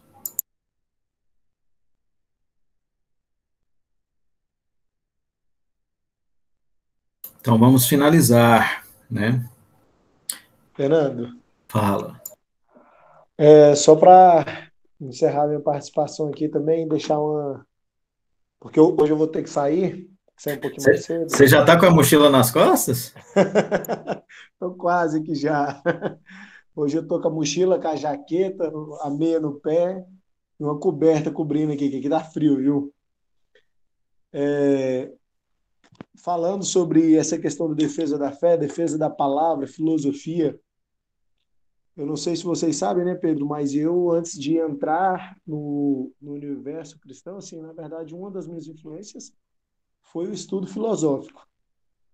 A, a filosofia trouxe a leitura, a leitura, a leitura trouxe a palavra, e a palavra trouxe a transformação, e estamos aqui hoje. E ontem estava numa viagem do interior do estado aqui, numa cidade chamada Campos Belos. Nós saímos de lá uma hora e chegamos aqui em casa às 10 da noite, veio meu primo de 10 anos, 9, 10 anos. E dentro do carro ele vinha perguntando, é, me chama de Juninho, né? Juninho, o céu tem noite? Juninho, anjo existe? Qual que é a diferença entre o católico e o evangélico? E ele veio assim, acho que ele teve uma hora que ele empolgou e ele começou a debulhar as perguntas que ele tinha na vida inteira dele, ele começou a derramar as perguntas. E a gente sempre, quando pensa em defender a fé, a gente pensa em defender diante de diante da multidão letrada, diante de reis, quando o Espírito Santo dará sabedoria. Mas hoje a gente, se não tiver aprofundado e a raiz, a gente não consegue explicar com a simplicidade de uma criança. A gente não consegue, cara. A hora que ele perguntou se no céu tem noite, e depois ele foi perguntar sobre a eternidade, e depois ele perguntou assim, por fim, a hora que eu desisti de responder, ele perguntou se no céu tocava funk. Aí não deu, não. Tudo tem aí, limite, né? Tudo tem limite aí, aí eu desisti. Mas, assim, muita gente que eu conheço, não sei se acontece só comigo, mesmo dentro da igreja, mesmo com a leitura, sem o ensinamento, sem a iluminação, sem o discipulado e sem uma busca sincera, eles ficam como essa criança. Eles ficam com dúvida. não sei se vocês já viram pessoas que estão dentro da igreja e não conhecem Jesus e buscam a diferenciação do Jesus histórico com o Jesus espiritual e hoje, se você for ver, inclusive, tem muitos conteúdos extremamente espirituais na internet que buscam colocar Jesus como mais um mestre da humanidade, porque muitas vezes nós, dentro da igreja, não estamos tendo essas respostas. E aí nós deixamos que, ao invés da gente vir ser, como o Fernando falou, os vários missionários, como você até falou também, Pedro, a gente deixa de ser é, ferramenta de Deus, sabe, nesse papel de transformação da cosmovisão para uma cosmovisão cristã, a gente permite que as pessoas tenham suas cosmovisões deturpadas, muitas vezes por causa do nosso silêncio.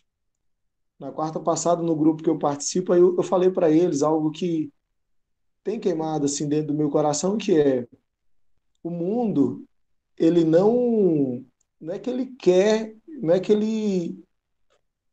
O mundo não quer ouvir falar sobre Cristo, o mundo anseia. Cara, tem pessoas que estão ansiosas. No meu serviço, só de eu abrir a Bíblia todo almoço, tem pessoas que estão vindo me perguntar, porque elas não encontram lugares de resposta.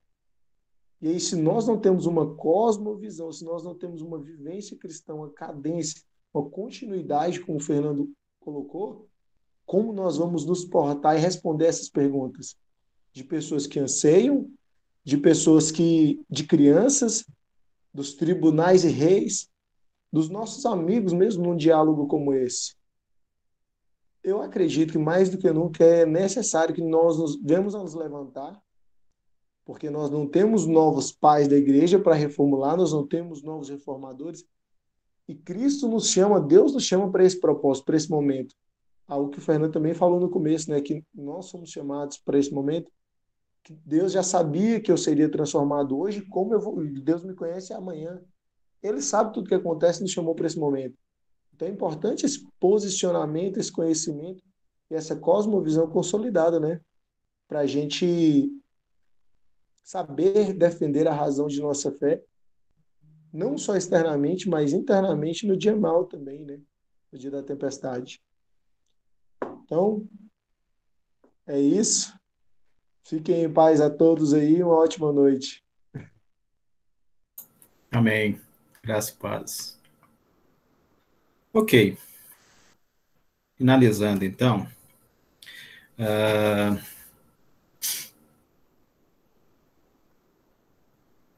Menos meu alto tá ligado, né? Cosmovisão, então, é uma questão de experiência diária da humanidade. Um componente inescapável de todo o saber humano e, como tal, não é científica ou preferivelmente, é, visto que o saber científico é sempre dependente do intuitivo, da nossa experiência diária, né?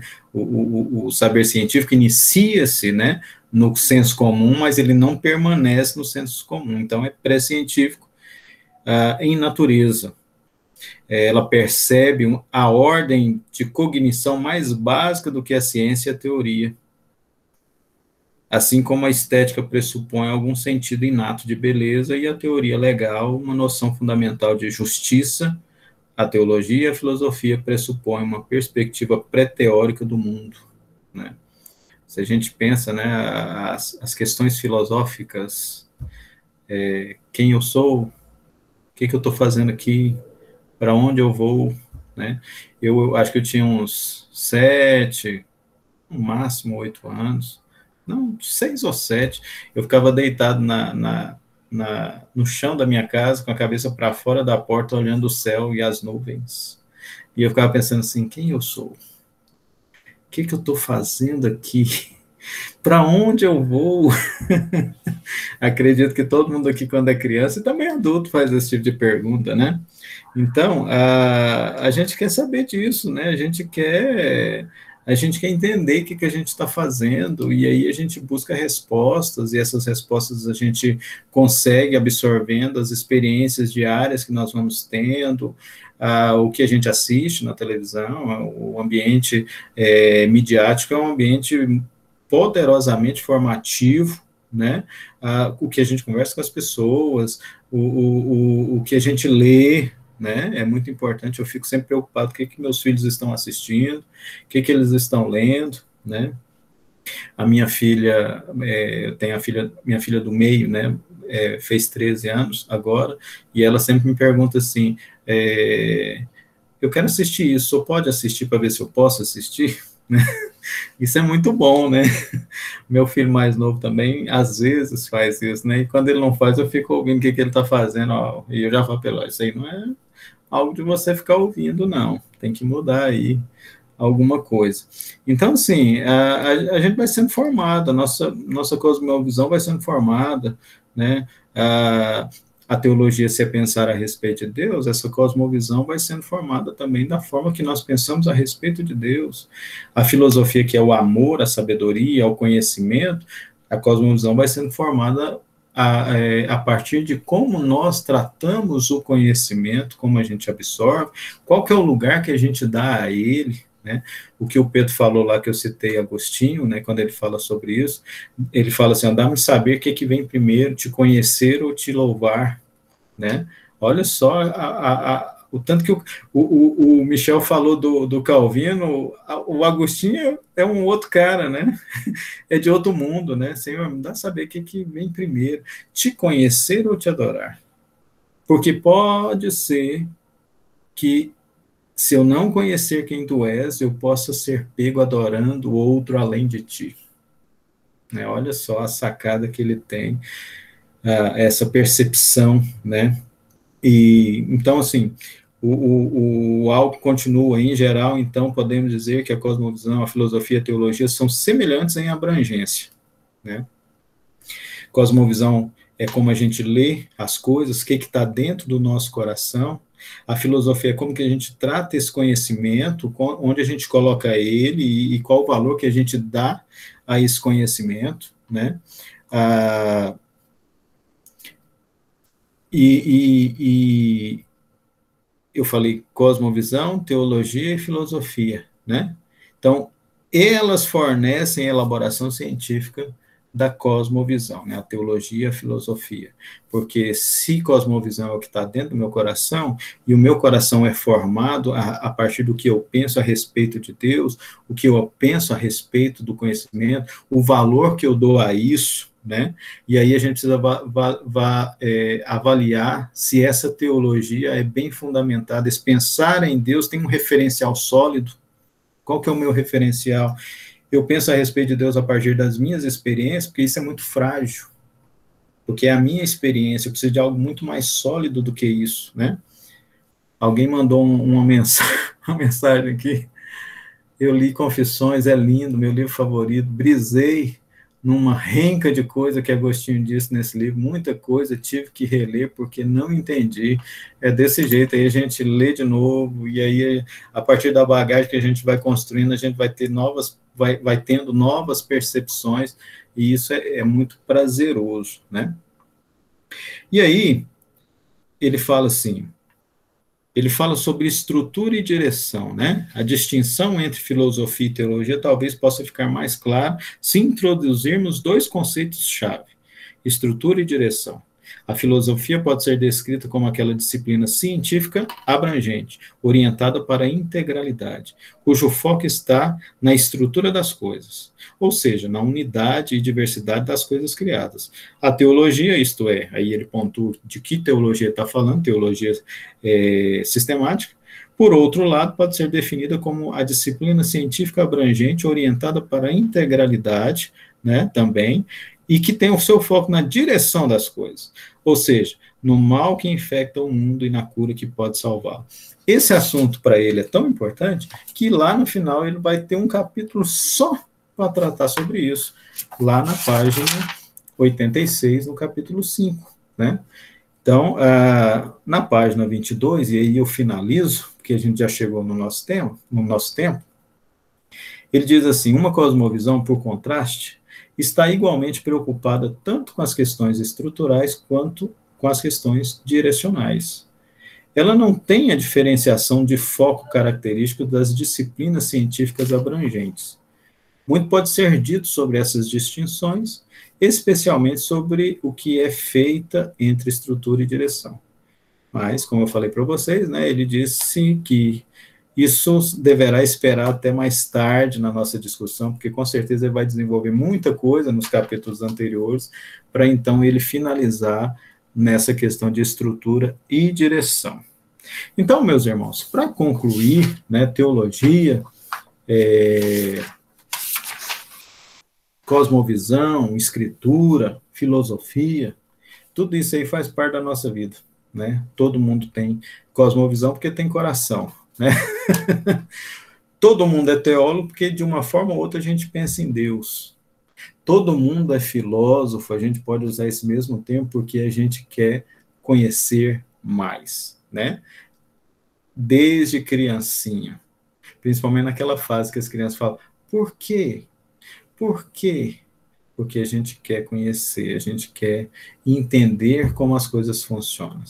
E graças a Deus que nós temos um, um fundamento sólido para a gente pensar a respeito de Deus, para a gente pensar a respeito do conhecimento e para a gente reformular a nossa cosmovisão, que é a Bíblia Sagrada, as Escrituras Sagradas, infalível e inerrante.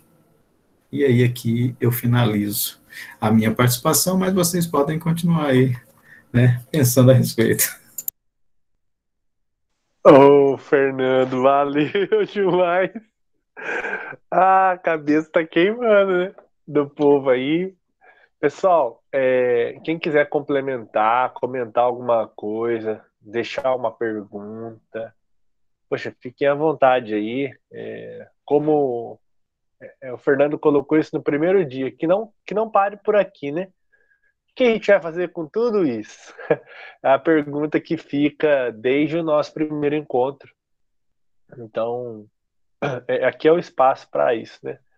Para que a gente que a gente pense sempre é, de maneira conjunta, de maneira esclarecida, né? Que cada irmão tem uma, uma capacidade né, dada por Deus para apoiar um ao outro. Então, lembremos que esse espaço é para isso, é para crescimento. Então, fica aí o nosso terceiro encontro. É, Segunda-feira que vem, semana que vem, a gente vai ter o nosso quarto encontro, né? O tema é o que diferencia a cosmovisão reformada das demais visões de mundo, com o reverendo Jonathan, o pastor aqui da nossa igreja. E ontem eu vim embora com ele, e ele falou, cara, tem sido muito bom o livrinho, ele é pequenininho, mas que conteúdo, né? Ele diz que é um dos melhores que ele já leu, e, e, e leu muita coisa, né? Tem comentário aqui do Michel, é muito bom essa aula, aprendi muita coisa, muito bom, cara. Amém. Deus abençoe. Laura, mais uma vez agradecer você que participou com a gente aí de Minas Gerais. Deus abençoe a sua vida, irmã. A Laura. E também a, a, acho que a Valciane está aí ainda, Valciane de Bonito Pernambuco, sempre comparecendo. Hoje uma visitante, né? Além da Laura, a Ruth, a, carinhosamente chamada de Rutinha, quem, quem conhece assim a chama. E, e, e Ruth, Laura, é, quem tiver interesse de participar do nosso grupo do WhatsApp, dá um toque para mim, dá um toque lá no segundo de lei, que a gente a gente vai as pessoas aqui mesmo, né? Quem é conhecido aqui, lembra lá que tem um grupo e quiser participar, dá um toque para a gente. Então é isso. Acho que as meninas agradeceram, né? Deus abençoe a vida de vocês. A gente vai encerrar. E antes de encerrar, vou pedir já que a, a, a Brenda possa concluir a gravação. Aí a gente vai ter esse material disponível